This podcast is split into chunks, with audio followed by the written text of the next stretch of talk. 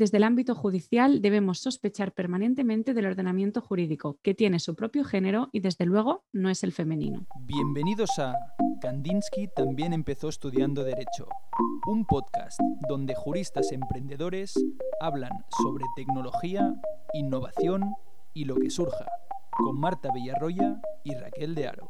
Hoy entrevistamos a la autora de estos dos fragmentos para la que pocas presentaciones hacen falta. Ella es Gloria Pollatos, directora regional de Europa, el Medio Oriente y África del Norte en la Asociación Internacional de Mujeres Juezas, magistrada del Tribunal Superior de Justicia de Canarias y autora de varios libros. Bienvenida, Gloria. Hola, buenos días. Hola, Gloria. Bueno, normalmente empezaríamos preguntándote por qué estudiaste Derecho, eh, qué te llevó ¿no? a estudiar eh, Derecho, a qué te llevó a estar donde estás hoy, pero bueno, ya tendremos tiempo de hablar sobre eso. Primero queríamos referirnos a los dos fragmentos anteriores em, que, bueno, que forman parte de los artículos Juzgando con perspectiva de género que has escrito para Huffington Post. Dices que la justicia tiene género y que no es femenino. ¿Qué podemos hacer para revertir esta situación? Bueno, primero hay que partir de esa evidencia que yo creo que es muy visual del género de la justicia, al igual que el género del derecho, y que tiene su origen en esa división tan radical entre lo masculino y femenino y la influencia que este sistema dual tuvo sobre el pensamiento liberal clásico. Mira, este pensamiento se alzó sobre pares opuestos, tales como objetivo frente a lo subjetivo, lo racional se opone a lo emocional, lo fuerte se opone a la debilidad y así sucesivamente. Pero estos pares, a su vez, se sexualizaron. Entonces, em, se adjudicaron una serie de estos pares a los hombres y los otros a las mujeres, de tal forma que a los hombres se les presume fuertes, se les presume objetivos, se les presume racionales y en cambio a las mujeres se las presume pues emocionales, débiles, subjetivas, etc. Pero además de estar sexualizados, también estos pares opuestos se jerarquizaron socialmente. Y aquí está la clave de todo. ¿Qué quiere decir que se jerarquizaron? Pues que la sociedad eh, sobrevaloró unos e infravaloró los otros. Y curiosamente, no hay que ser muy inteligente para saber que aquellos sobrevalorados eran los que se asociaban a la masculinidad y los infravalorados eran los que se asociaban a la feminidad.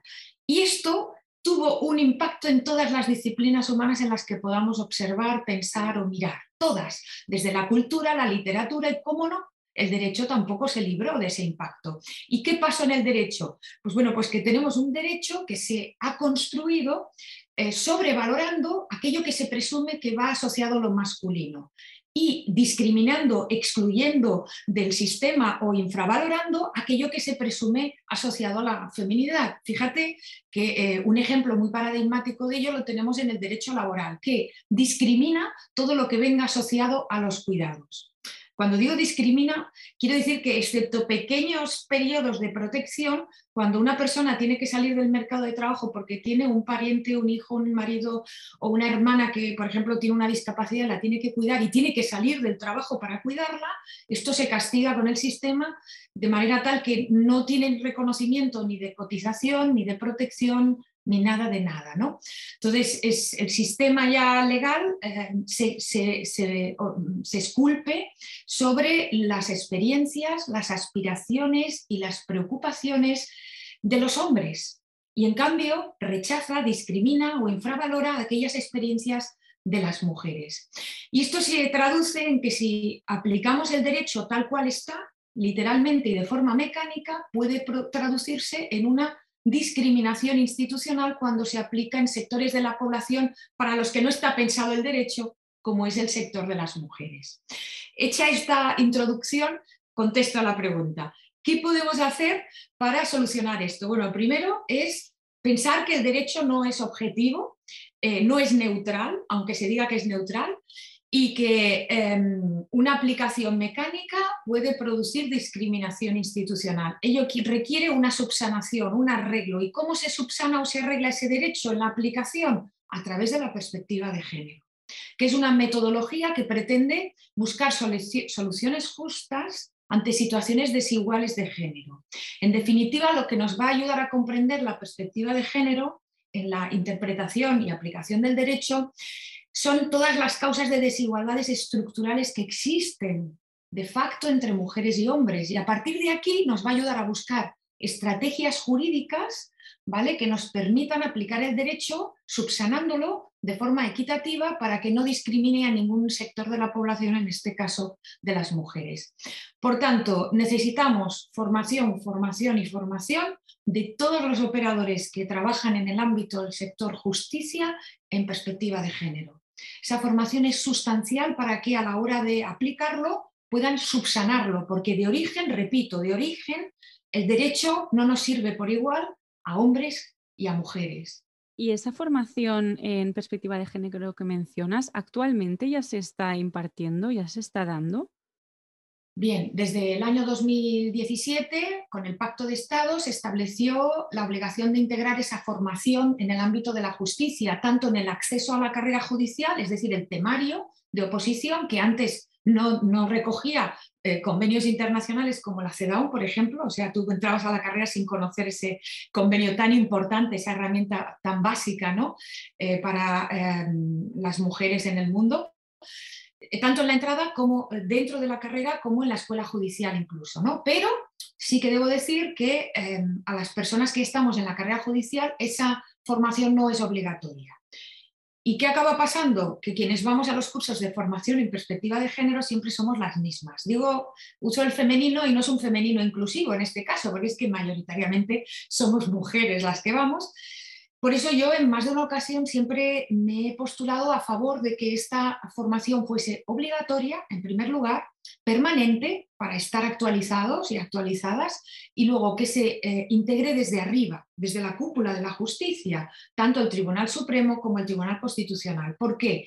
Porque aceleramos el proceso, porque desde la cúpula de la justicia española se esculpe la jurisprudencia que es vinculante para los más de 5.000 jueces y juezas de la Judicatura española. ¿Y cuál es la brecha de género en la Judicatura? Bueno, pues como en cualquier otra profesión, tenemos nuestras brechas que sobre todo derivan no tanto del tema del pago, de la retribución, que obviamente sobre el papel es igual, las brechas derivan de los cuidados sustancialmente y también de la devaluación intelectual de las mujeres, que este es un viejo estereotipo que la, de la sociedad, que aunque no esté escrito, es una ley que funciona de manera clarísima antes y después de la igualdad jurídica recogida sobre el papel. ¿no? Entonces, ¿qué pasa con las juezas? Que de acuerdo con las propias estadísticas del Consejo, en algunos años las excedencias eh, y los permisos por cuidados familiares las monopolizamos las mujeres. ¿Qué pasa mientras cuidamos las juezas? Pues que los varones jueces pueden engordar sus currículums a golpe de eh, mérito académico e intelectual, que es lo único que vale para ascender dentro de la carrera. Y las mujeres eh, juezas, mientras tanto, pues eh, cuidan, también al cuidar, en muchos casos reducen las retribuciones. ¿Por qué? Porque piden reducción de jornada por cuidado de familiares, lo que supone una pérdida retributiva con una disminución del tiempo efectivo de trabajo. Y eso va a afectar a las brechas de pensiones cuando estas mismas juezas pues, accedan a una incapacidad permanente, a una jubilación o lo que suceda. Esa sería una brecha importante eh, enfocada hacia, el, hacia lo que es el salario propiamente. ¿no? Otra brecha que tenemos es la brecha ah, de representación o integración de las mujeres en la cúpula de la justicia. Fíjate, actualmente de 71 integrantes en el Tribunal Supremo, en sus cinco salas, solo 16 son mujeres. Y además hay dos salas del Tribunal Supremo, una es la civil y la otra la militar, por cierto, en la civil es donde se dirimen las cuestiones de familia, que como sabéis, las estadísticas de cuidados las encabezamos las mujeres, pero parece que allí donde se toman las decisiones importantes no tenemos nada que decir, pues en estas dos salas solo habita una mujer, una magistrada. Y no solo eso, de las 17 presidencias de tribunales superiores de justicia que hay en España, solo dos son dirigidas por mujeres. Y esto mismo esto mismo que es una anomalía democrática que redunda claramente en la justicia, porque esa justicia no representa por igual las experiencias, aspiraciones y preocupaciones de los dos sectores de la población, el masculino y el femenino, esta misma anomalía se repite en el Tribunal Constitucional, que a lo largo de su historia, de 67 integrantes, solo 8 tienen nombre de mujer. Repito, es una anomalía que afecta a la justicia porque fijaos que si las mujeres llegan a la cúpula, con ellas llegan de forma natural, las experiencias femeninas y esto va a tener un traslado efectivo en las sentencias que se dictan desde los órganos más importantes judicialmente hablando de nuestro país. ¿Y en tu caso, te ha ralentizado tu carrera profesional el hecho de ser mujer? Bueno, eh, la pregunta sería, ¿qué más has sacrificado tú para llegar donde has llegado en relación a tus compañeros? La respuesta es, he sacrificado muchísimo más. Fíjate que yo vengo em, de la abogacía inicialmente y recuerdo que cuando me preparaba em, el acceso a la carrera judicial, mi niña tenía un año de edad. Y, lo que más recuerdo de eso no son tanto las horas que me pasé memorizando temas, sino em, la culpabilidad que sentía porque consideraba que la estaba cuidando menos de lo que debía cuidarla y que la estaba apartando de mi vida, dándole prioridad a la carrera. Y esto mismo me volvió a pasar cuando dentro de la carrera hice una, un concurso interno que me llevó también a prepararme la especialización ¿no? en social. Y de nuevo, ya mi niña era más mayor, pero volví a tener esa misma sensación y sentimiento de culpabilidad que me acompañó durante toda la preparación. Para mí lo duro no fue tanto prepararlo, para mí lo duro fue tomar la decisión de ocuparme, ocupar menos, de menos tiempo en los cuidados de mi hija o las atenciones a mi madre o a otros familiares. ¿no? Entonces, cuánto más sacrificamos las mujeres. Y luego también, una vez que llegas, las juezas, eh, al igual que las mujeres de cualquier otra profesión, eh, somos más devaluadas intelectualmente en relación a los hombres. Es decir, mm, em, se produce el mismo efecto de cuando se produce una afirmación por un hombre, es más creíble y mejor considerada que cuando lo hace una mujer. Esto en el seno de un tribunal, que es un órgano colegiado, acontece y pasa cada día. Es más, en Estados Unidos, podéis buscar en hemeroteca, se hizo un estudio sobre las veces en que las magistradas del Tribunal Supremo de Estados Unidos eran interrumpidas por sus compañeros varones. Y de ese estudio se evidenció que la más interrumpida de todas era una mujer que además era hispana, de origen hispano. Posteriormente, después de ella, le seguían las otras dos mujeres que había, ¿no? Ruth Bader era otra de las que estaba en ese momento, y en cambio ellos eran bastante menos interrumpidos en sus exposiciones. Esto tiene una trascendencia enorme, porque fijaos que ahí se dictaban las sentencias que podían cambiar leyes o hacer interpretaciones de leyes.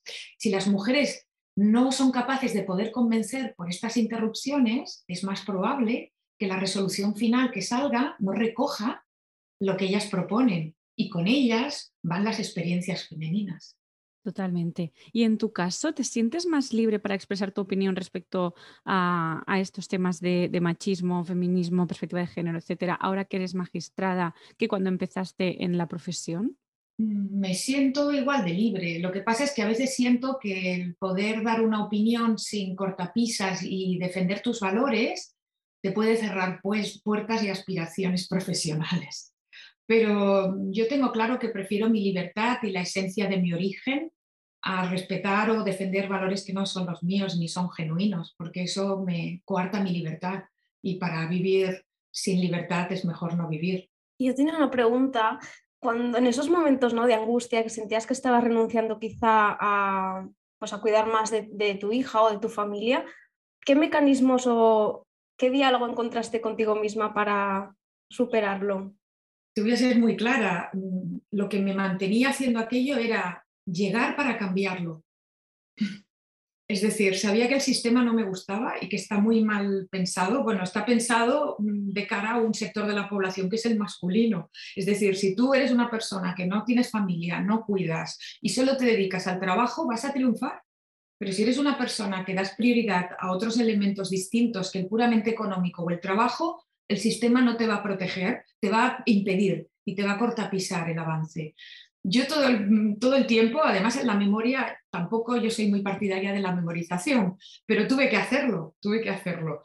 Eh, y en todo momento pensaba, hay que jugar con las mismas reglas para llegar allí donde podamos tomar decisiones que cambien esto, porque esto es, eh, tiene un impacto para las mujeres terrible y no es equitativo ni justo. Las coloca en una competición desigual y las limita mucho más para llegar. Entonces esto hay que cambiarlo, pero para cambiarlo hay que jugar con las reglas que ahora están establecidas y las reglas eran las que eran. Así que eso me ayudó mucho para seguir adelante y seguir memorizando y esforzándome y renunciando a los cuidados de mi hija en muchos casos o no dedicando el tiempo que yo pensaba que debía dedicarle, pues mm, para seguir y avanzar. ¿Y, qué te llevó a fundar, a, bueno, a ti y a otras mujeres, la Asociación Española de Mujeres Juezas? Bueno, la historia de lo que es la génesis de la, del ANGE, eh, yo siempre que puedo lo digo, está en las antípodas de España, está en Australia, porque mm, fue por motivo de un viaje que yo hice a Australia donde conocí a una mujer, Catherine Holmes, actualmente es la primera presidenta del Tribunal Supremo del Estado de Queensland en Australia, y ella y otras compañeras que estaban con ella en su tribunal me hablaron de la Asociación Internacional de Juezas que a mí me enamoró desde el primer momento porque no es una asociación feminista judicial más, sino que eh, tiene una solidaridad muy consolidada hasta el punto que en sus, en sus encuentros internacionales de juezas, eh, ellas em, valoran por encima de todo que vayan las juezas de los países más degradados en derechos humanos. Y como saben que retributivamente ellas están en una posición peor y tienen más dificultades para acudir a estos congresos internacionales, les abonan, les pagan, subvencionan el viaje para que puedan estar y explicar qué está pasando con las mujeres y los niños y niñas en sus países. A mí esta solidaridad eh, asociativa me enamoró y recuerdo que volví en el viaje de vuelta ya en el avión pensando cómo podíamos fundar una asociación de juezas en España, obviamente integrada en la internacional, que es la ANGE, ¿no? Y luego ya cuando llegué a España, pues tuve la gran suerte de encontrar 11 compañeras que, aunque todas nosotras teníamos edades distintas, procedencias geográficas distintas, éramos de jurisdicciones también diferentes, pero eso sí, todas estábamos unidas con unos valores, un ideal y una energía eh, que nos sumaba y que nos hacía ver muy claro de dónde veníamos y hacia dónde queríamos ir y teníamos también muy claro que a pesar de que la igualdad estaba instaurada en la Constitución y jurídicamente en nuestras normas, sabíamos que la realidad era muy distinta y que, que había que modificar la justicia desde sus entrañas para integrar esa perspectiva de género de la que antes os he hablado. Que de hecho creo que forma parte de la asociación Lucía Vilés, ¿verdad?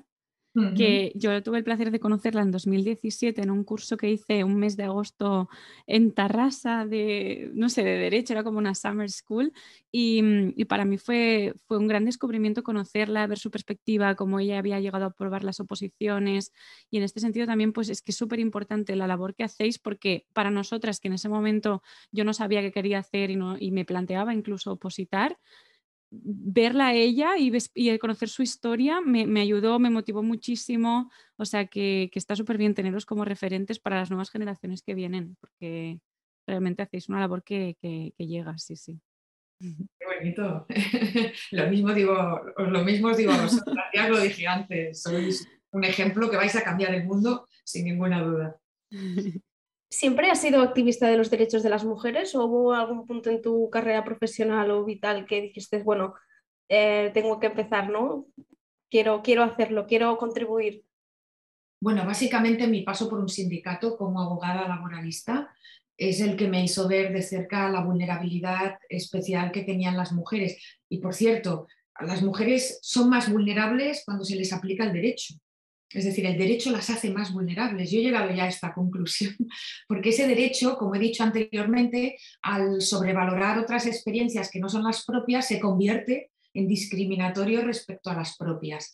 Pues bien, en comisiones obreras, donde bueno, eh, el ejercicio allí era, era muy elevado porque llevábamos muchísimos asuntos, ahí pude aprender y ver de cerca pues, los verdaderos problemas y discriminaciones que padecen en este caso las mujeres trabajadoras de todo tipo, desde la brecha salarial al acoso sexual, a las brechas de prestaciones, a la exclusión del sistema por dedicarse a los cuidados, etc. ¿no? Entonces me enseñó y me aportó una visión que no aporta la universidad ni el mundo académico, que me hizo ser más crítica y posicionarme ¿no? en una línea muy determinada y aquí viene mi activismo y mi lucha por los derechos de los personas más vulnerables, pero más específicamente el sector mujeres e infancia. ¿Y cuál es el, es decir, no es lo más habitual quizá empezar a trabajar y después de un tiempo de trabajar eh, opositar a judicatura o por lo menos en nuestra experiencia no es el camino como que recomiendan incluso la universidad? Eh, ¿cómo, ¿cómo, lo viviste tú? ¿Siempre habías querido ser jueza o fue algo que, que descubriste más tarde? ¿Cómo fue este proceso? Yo siempre había querido ser abogada abogada en ejercicio, tipo Alec McBeal, que además era la serie que había en mi tiempo. Em, o la ley de los ángeles o la que, la que veráis. Siempre que tenía claro que a mí me gustaba el ejercicio, el defender aquel, ese desequilibrio judicial, ¿no? llevar a la persona eh, más débil y ver que ahí, en ese estrado, todos somos iguales. ¿no? Esto lo he disfrutado mucho en el sindicato. Ver muchas empresas demandadas y cómo sus abogados con los gemelos dorados las defendían. Y yo estaba allí sola con el obrero de la construcción que cobraba pues 600 euros al mes, ¿no? Pero éramos iguales, ¿no? Entonces, eso es un placer que se, que se disfruta en el ejercicio. Yo he disfrutado mucho ejerciendo como abogada, pero un día llegó un momento en que pensé que había podido llegar al nivel de conocimiento para asumir la alta responsabilidad que supone dictar sentencias ¿no? y redundar y afectar en la vida de las personas, incluso el poder equivocarte dictando esa sentencia, que es, que es mi mayor miedo, ¿no? el poderme equivocar y destrozar la vida de una persona erróneamente, ¿no? Pero sí, pensé, yo creo que ya ha llegado un momento en mi vida, después de 15 años de ejercicio como abogada, al ritmo que yo seguía en el sindicato, que puedo asumir esa alta responsabilidad, ¿no? Y ahí me envalentoné y pensé en, que, en esto, en opositar por el cuarto turno. ¿Y cómo lo, cómo lo hiciste? ¿Dejaste de trabajar y te dedicaste solo a, opositar? ¿Compaginaste todo? Además, tenías una niña. O sea, ¿cómo fue esta, esta pues Sí, compaginé todo. Bueno, pues eh, invertí veranos enteros, mis vacaciones y los fines de semana que podía. Y bueno, y luego pues ya pues esto, tiempo que tenía que repartir con los cuidados de mi hija más, más adelante, ¿no? Pero bueno, básicamente mi periodo de ocio. Es decir, yo no salía o salía menos y las vacaciones, mis vacaciones, pues eran encerrarme en la habitación, ponerme un cronómetro de 12 horas al día, 6 horas por la mañana, 6 por la tarde, una hora para comer y el resto para dormir. Ponerme un itinerario de metas a conseguir a corto y largo plazo e ir cumpliendo poquito a poco para no venirte abajo psicológicamente. Si das cumplimiento a corto plazo, en un programa que sea creíble y que pueda ser realizable, es decir, no puedes tener un programa que no puedas ejecutar a corto, te vas animando y al ir asumiendo las metas y consiguiéndolas, llegas al propósito final. Este es mi método de trabajo de estudios, estoy trasladando. Qué interesante. ¿Y crees que en tu caso te, benefició, que seguro que sí, supongo, em, los conocimientos que ya tenías adquiridos después de toda tu experiencia a nivel profesional? Muchísimo, y más por la vía del cuarto turno, que es un turno diferente a lo que es el primero, que es el de los 300 temas a memoria.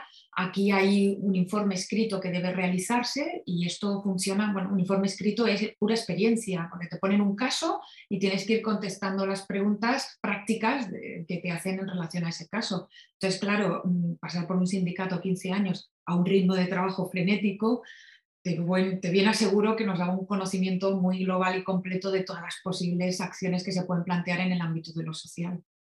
Y después a nivel de progresión de la carrera profesional, ¿es lo mismo que si hubieras entrado en primer turno? O sea, ¿funciona igual? Bueno, entras como magistrada o magistrado, es decir, no entras como juez, entras como magistrado o magistrada y solo puedes ir a, ejercer en el ámbito de lo social, lo cual se agradece en mi caso. Pues me he dedicado a la laboral. Claro. Luego ya, una vez que estaba dentro de la carrera, bueno, el primer destino me enviaron, imagina, yo estaba en Girona y el primer destino me enviaron a Lanzarote, Juzgado Social número uno de Lanzarote, y ahí estuve unos años y posteriormente lo que hice es presentarme a otro concurso ya de carácter interno dentro de la carrera para la especialización en social. Y este también lo pasé y este me permitió acceder muy rápidamente, porque por antigüedad pues no hubiera podido ir tan rápida, al Tribunal Superior de Justicia de Canarias. Pues felicidades porque dicho así parece fácil, pero, pero realmente seguro que hay muchísimo esfuerzo detrás y, ¿Y qué ilusiones o retos tienes ahora bueno, a pues nivel profesional? A nivel profesional. Bueno, a nivel profesional estamos trabajando muchísimo desde la Asociación de Mujeres Juezas por hacer una justicia distinta y em, que nos sirva de forma igual para las mujeres también y que defienda los derechos humanos de las mujeres es una justicia transformadora, pero en la línea de lo que se mandata internacionalmente. Estamos también promoviendo programas como Educando en Justicia Igualitaria, que para mí es una ilusión muy profunda porque además se aplicó por primera vez en Lanzarote, con gran éxito y desde ahí puedes ver directamente cómo ah, los niños, niñas y adolescentes pues son muy dúctiles ¿no?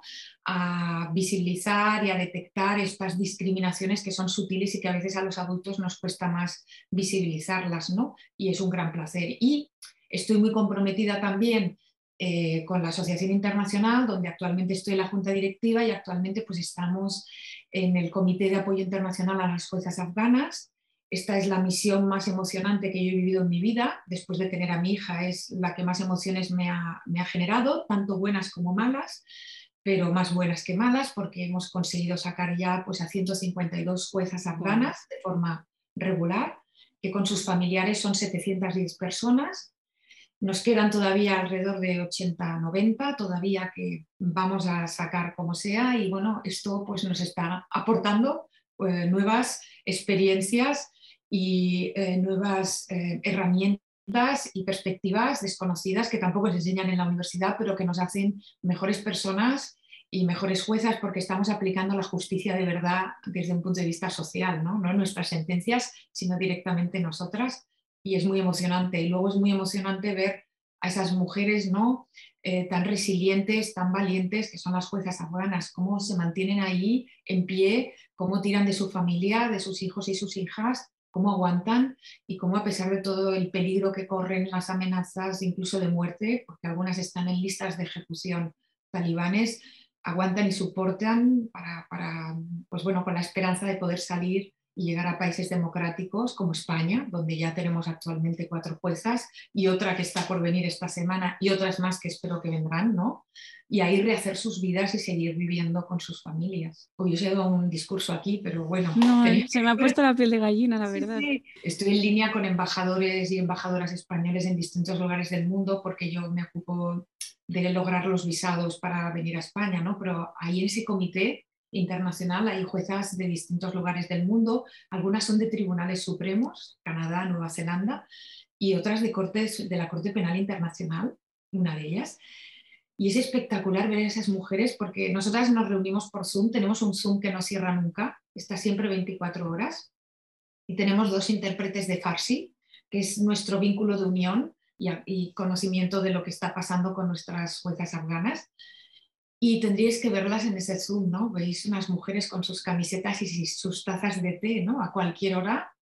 Claro, somos de lugares del mundo tan distintos que intentamos buscar una hora que vaya bien a todas. En algún lugar es a las 8 de la mañana, en otro lugar son las 10 de la noche, ¿no? Y en otro lugar son las 4 de la tarde. Pero ahí estamos todas buscando la manera de cómo vamos a sacar a esas 90 juezas que todavía están allí de la forma que no, de forma que no se expongan eh, a, los, a las agresiones y a las amenazas que de facto reciben de forma explícita. ¿no? Y es muy emocionante y sobre todo es emocionante ver los mensajes que te envían cuando ya están fuera de agradecimiento, ¿no? Estas mujeres. Y también ver el poder que, que, puedes tener tú, ¿no? Que dices, bueno, al final soy una persona, no puedo tener ningún impacto. Y, y sí, y más cuando hay unión y más, supongo que en tu posición también. O sea, que es, o sea, de verdad, ¿eh? tu testimonio. Sí, hubo una que nos envió un mensaje y venía a decir algo así como, ¿quién es esta Asociación Internacional de Juezas? Eh, si no disponen de tropas, si no son un gobierno, si no son un país, pero están salvando a las juezas, nos están salvando, decía, nos están sacando. Sin tropas, sin regimiento, sin gobierno, hemos logrado sacar 152 juezas, 710 personas legalmente, de forma regular, esto es, vamos, es impresionante. Pues y también las, asociaciones que trabajan civiles allí en, sobre el terreno, no somos solo nosotras, hay más asociaciones. El déficit de los gobiernos en estas decisiones de salvar a las mujeres y a la infancia del ataque talibán, porque esto es un paradigma de persecución por razón de género. Afganistán, eh, y en muchos casos nos encontramos con falta de protección internacional por interpretaciones restrictivas y mecánicas, porque en la Convención de Ginebra, que aprueba el Estatuto del Refugiado, no se incluye de forma explícita y expresa, al igual que otras causas de persecución, el género o el sexo, o la edad, en el caso de la infancia. Entonces, esto es muy interesante, ¿no? que, que nosotros lo estamos viendo pues, con esta experiencia práctica sobre el terreno con las jueces afganas. Bueno, es que está claro que además de dejar huella en tu tarea como profesional, también como persona estás dejando huella en, muchísimas partes del mundo con la asociación. O sea que, bueno. Y un ejemplo para todas y para todos. de verdad. Sí, sí. es que sí, es eso, es que si una asociación de mujeres juezas ha podido hacer esto, eh, realmente si la sociedad civil se movilizara más y tuviéramos el apoyo más eh, gubernamental y, de, las instituciones, es que podríamos probablemente hacer mucho más de lo que se hace. Bueno, gracias. lo diré el Comité de Apoyo Internacional, que somos muy, no somos muchas fuerzas, hay un total de ocho, con colaboraciones en los países a través de nuestras asociaciones mm, locales en los distintos países. ¿no? Cuando ya llegan al país, ahí ya se ocupa la Asociación de Juezas del país, la ANGE en España, la Asociación de Juezas en, Reino Unido, por ejemplo, en Australia, Nueva Zelanda, donde vayan llegando, ¿no? Pero nosotras coordinamos hasta la salida y la llegada en ese comité internacional. Y después estas mujeres tienen que empezar de cero, supongo. Total, total, eso es durísimo, durísimo. No tienen trabajo probablemente de, juristas, ¿o sí?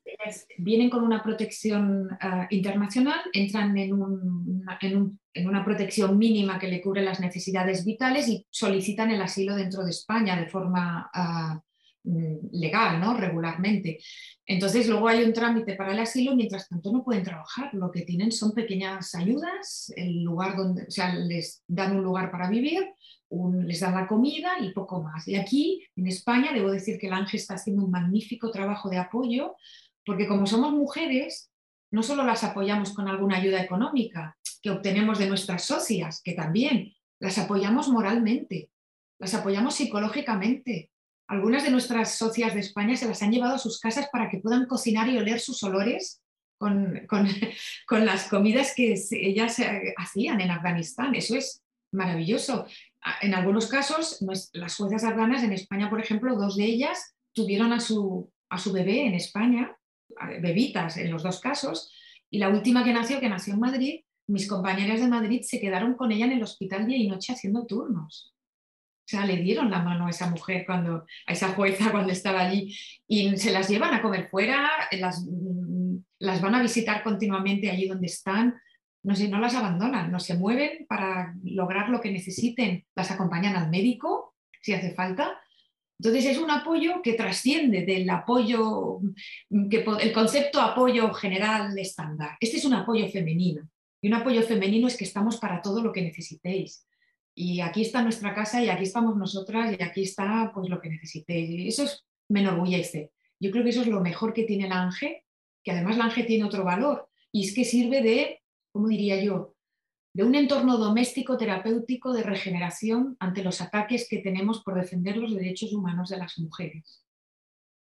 Lo digo en primera persona porque yo lo utilizo de regeneración terapéutica, pero estoy segura, y así lo manifiestan mis compañeras de Ángel, en esos grupos de WhatsApp donde manifestamos, decimos, opinamos, proponemos, explicamos, bailamos, lloramos, nos reímos, ahí eso que se hace ahí, en esos grupos, es verdadera terapia. Yo siempre les digo a mis compañeras que si eh, desde psiquiatría o psicología se enteran de lo que tenemos ahí, de ese elemento para recuperarnos, vamos a correr peligro porque van a intentar quitarnos ese elemento, ¿no? Es muy grande, es muy grande lo que hacemos asociativamente y muy necesario porque fijaos que nosotras desde Ángel hemos em, somos autocríticas, hemos, hecho, hemos plantado cara a la justicia desde dentro. No es lo mismo criticar desde fuera que hacerlo desde dentro. Y eso nos ha supuesto en muchos casos críticas muy profundas de compañeros nuestros de dentro de la justicia, incluso aquellos que se tildan de progresistas. Y eso era muy duro para nosotras. Y cuando tuvimos que hacer comunicados, por, cuando se conoció la ley de la, sentencia de la manada, eh, la de Juana Rivas, Ángel salió al paso con comunicados públicos, desde el rigor y el respeto, pero críticos en definitiva, y eso, eso nos supuso muchas críticas que nos hicieron daño. Y nuestra regeneración pues la lográbamos en colectivo, desde dentro, donde nos mm, convencíamos de que ese era el camino y que el camino eh, llevaba consigo ese daño colateral, esas críticas por otros compañeros, pero sabíamos que teníamos que caminar hacia allá repito, sabíamos de dónde veníamos y teníamos mucho más claro hacia dónde queríamos llegar.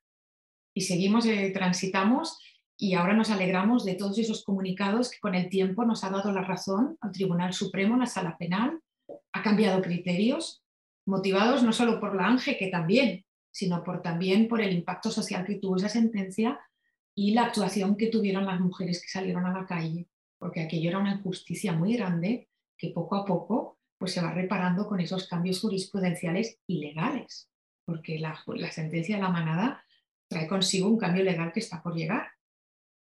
Imaginaros si es importante, pero vosotras tenéis el mismo problema, no estoy totalmente segura, que por defender los derechos de las mujeres y la infancia, en muchas ocasiones estáis recibiendo críticas de personas que vosotras respetáis profundamente. Y esas son las que duelen, no tanto las de aquellos que no tienen conocimiento, son críticas que no se sostienen, pero aquellas críticas de personas que vosotras respetáis como nosotras respetamos, ¿no? son dolorosas y solo esa regeneración en colectivo en una especie de hogar que era la ángel, donde tú acudías para repararte y luego volvías otra vez al mundo y a la lucha externa, te ayuda y te sirve para seguir. Yo estoy en un órgano, un órgano colegiado. En muchos casos tengo que hacer votos particulares y no es nada fácil hacer un voto particular, porque estás contradiciendo el criterio de la generalidad. Y entonces te ves como una especie de ser solo, bicho raro. no me gusta la palabra, pero como, y a veces llegas a dudar, a veces llegas a dudar de si lo estás haciendo bien. Y solo la regeneración colectiva te enseña que no, si lo estás haciendo bien, no dudes, sigue por ahí, que vamos a estar aquí apoyándote. Eso es muy importante. Menudo discurso. No, no, súper importante y pasa en todos los aspectos de nuestra vida que tenemos que encontrar ese grupo de mujeres ¿no? en el que seguir teniendo fuerzas y también compartir nuestras experiencias y sentir pues que lo mismo que siente una misma eh, lo, siente su compañera de al lado, ¿no? O la persona que te encuentras en el bus a la hora de, ir a trabajar. Y es súper importante eso, eh, compartir experiencias y encontrar la manera de no solo luchar individualmente, sino también colectivamente para hacer un cambio ya estructural. Mm. Y, superar así esas inseguridades, porque nosotras eh, a veces tenemos inseguridades, nos las compartimos entre nosotras y así pensamos, bueno, es que somos muy jóvenes, no tenemos experiencia, es normal, pero después estáis gente como tú que tienes muchísima experiencia, tanto de abogada como de jueza, y también dices que tienes esas inseguridades, ¿no? Cuando quizá un hombre con tu trayectoria no se sentiría inseguro por emitir un voto particular. Entonces, esos son los tipos de cosas que... Pues, hasta que te mueras vas a tener la inseguridad. No, y también es importante nosotras darnos cuenta de que nos acompañará toda la vida. Quizá no en la, misma magnitud ¿no? que, tú, porque quieras o no, pues nos has abierto más el paso, pero deberemos seguir luchando pues por eso, por todas las mujeres que vienen detrás y, que no va a ser fácil nunca por el hecho de haber nacido mujer. Mm, es verdad, es verdad. Bueno, nuestra última pregunta es eh, un consejo para las jóvenes juristas. Un consejo para las jóvenes juristas. Bueno, pues que mm, mantengáis vuestra esencia, vuestros valores, no olvidáis de dónde venís y luchar fuertemente por aquello que queréis, perseguir vuestros sueños y a conseguirlos. Y recordad que el camino em, es empedrado, pero em, la vida es eso. Y la vida también supone no solo ganar, sino también perder, porque si no, eso no sería vivir. Entonces vale la pena invertir y perder alguna ah, batalla, porque de una batalla no depende eh, el total, eh, sino que hay que seguir peleando hacia adelante. Y después buscarte un grupo de amigas, compañeras y hermanas donde puedas regenerarte colectivamente, porque esto te va a cargar la batería para seguir batallando de fuera contra todos los elementos. Pero esto da esencia a la vida. Vivir tranquilamente, sin pelear o luchar por lo que quieres, por tus valores, por lo que eres y por tu esencia, es tanto como no vivir. y te queríamos comentar que justo la última pregunta siempre es, nomina a nuestra próxima invitada. Mira, yo os recomiendo una jueza de este comité internacional, por ejemplo, a la presidenta de la Asociación Internacional de Juezas, Susan Blaise Glazebrook. Ella habla inglés, claro, no habla español. Pero tengo también otra que es hispana, Vanessa Ruiz. Ella está en la Corte de Apelación del Distrito de Columbia, en Estados Unidos ella además fue ministra de Justicia, lo similar a ministra de Justicia hace un tiempo, y ella está en el Comité Internacional. Ella fue, fíjate ella lo que hizo en una ocasión, cuando nosotras íbamos a las juezas, eh, las primeras juezas que salieron de Afganistán las pudimos sacar gracias a países de paso que se ofrecieron como Abu Dhabi y Atenas, bueno, Grecia y, Emiratos. Nos dijeron, podéis traerlas aquí, pero os damos 60 días para que luego las enviéis a otro destino de otro país democrático. ¿Vale? Y allí les dieron pues un visado temporal, ¿vale? Mm, de 60 días y luego ya las fuimos llevando a Australia, Nueva Zelanda, algunas van a venir a España, etcétera, ¿no? Bien, pues cuando ellas llegaron a Grecia se generó ahí una situación de descontrol. Es verdad que salieron de Afganistán que tuvieron que dejar las maletas porque los talibanes les iban, iban haciendo controles y llevaban bebés, tuvieron que dejar hasta los biberones, la leche, todo. Y cuando aterrizaron en Atenas se generó una situación hasta que se colocaron en sus lugares que no tenían para comer, no tenían alimentos.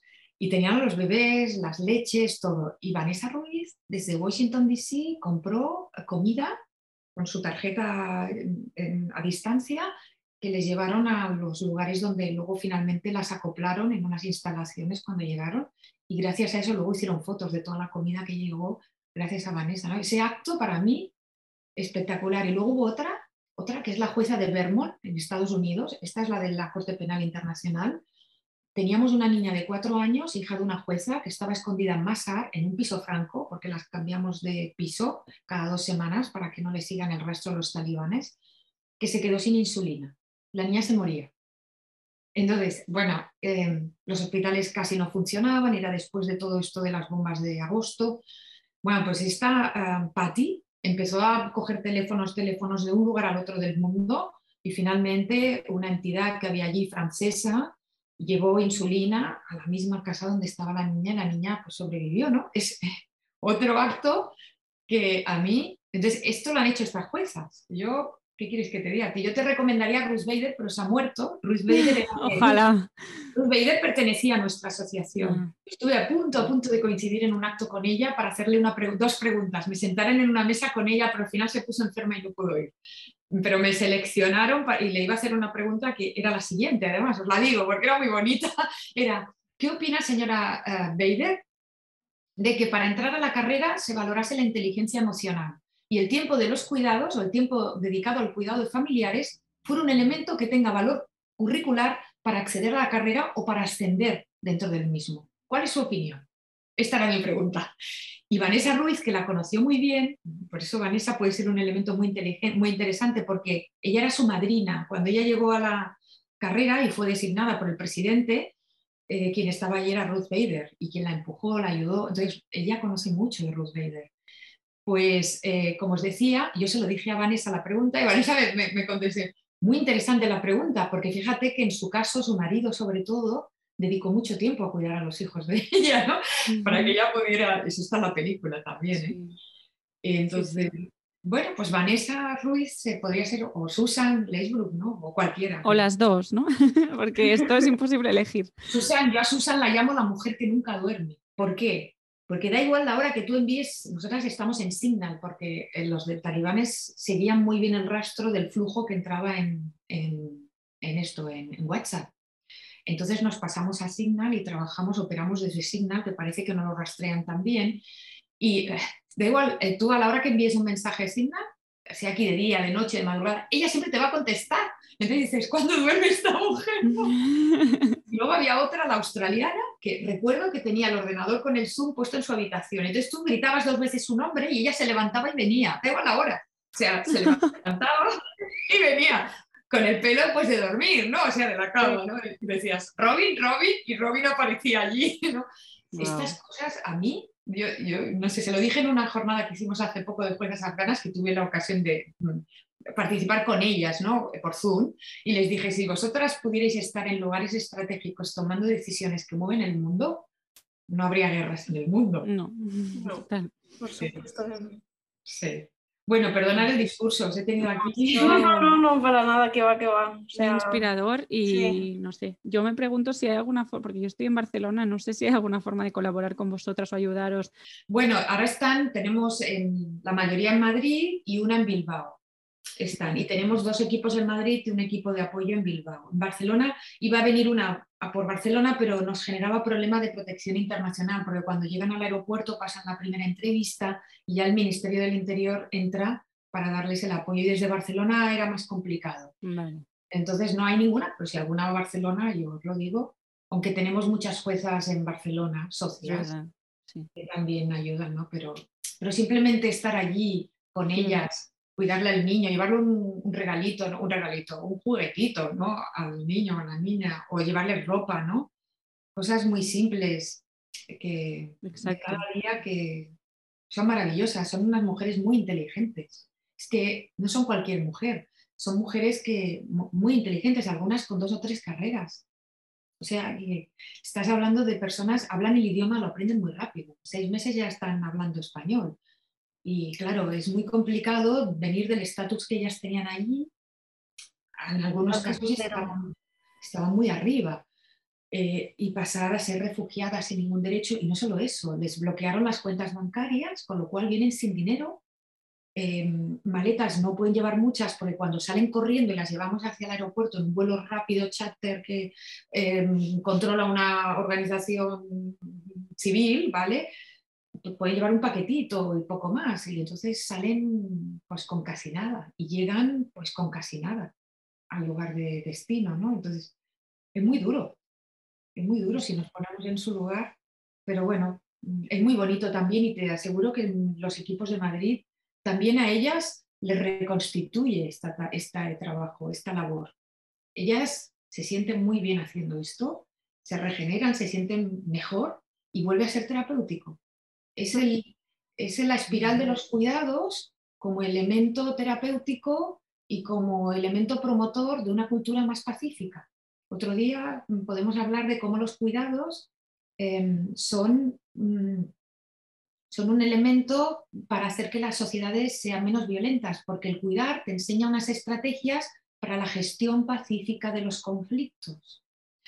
Entonces, si se promocionase el cuidado desde nuestra sociedad, si se valorase, si se le diese reconocimiento social, curricular y económico, se le pusiese en el centro de todo, posiblemente los hombres se animarían más a cuidar y aprenderían estrategias para, para arreglar sus conflictos de forma pacífica, teniendo en cuenta la posición del otro y no tanto una posición egoísta como es la de utilizar la fuerza o la violencia para solventar el, cuidado, eh, eh, solventar el conflicto. ¿no?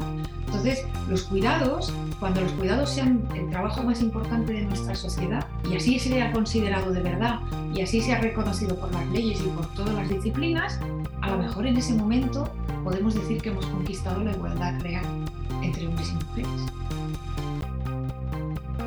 Pues no hay manera mejor de acabar el episodio de hoy, yo creo. Nada de lo que podamos añadir puede superar esto. Muchísimas gracias, ha sido un placer conocerte y, un, verdadero privilegio tenerte aquí. Y a ti, que nos escuchas, recuerda, Gloria también empezó estudiando Derecho.